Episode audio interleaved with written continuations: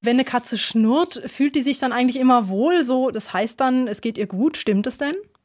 Nicht unbedingt, äh, nicht unbedingt, weil das Schnurren kommt ursprünglich bei den Katzenjungtieren äh, vor, bei den Kitten äh, oder auch Katzenwelpen ganz klein, wenn die am Gesäuge bei der Mutterkatze äh, Milch saugen, dass die Mutterkatze dann auch so zur Beruhigung äh, so ein bisschen schnurrt, äh, so dass sie das da übernehmen. Aber sie haben eben gelernt, dass das zur Beruhigung eingesetzt werden kann oder hilfreich ist. Und manchmal machen sie das eben auch beim Stress äh, oder wenn sie Stress haben, also beispielsweise beim Tierarzt, wenn sie behandelt werden, fangen die an zu schnurren, um sich so ein bisschen selber zu beruhigen.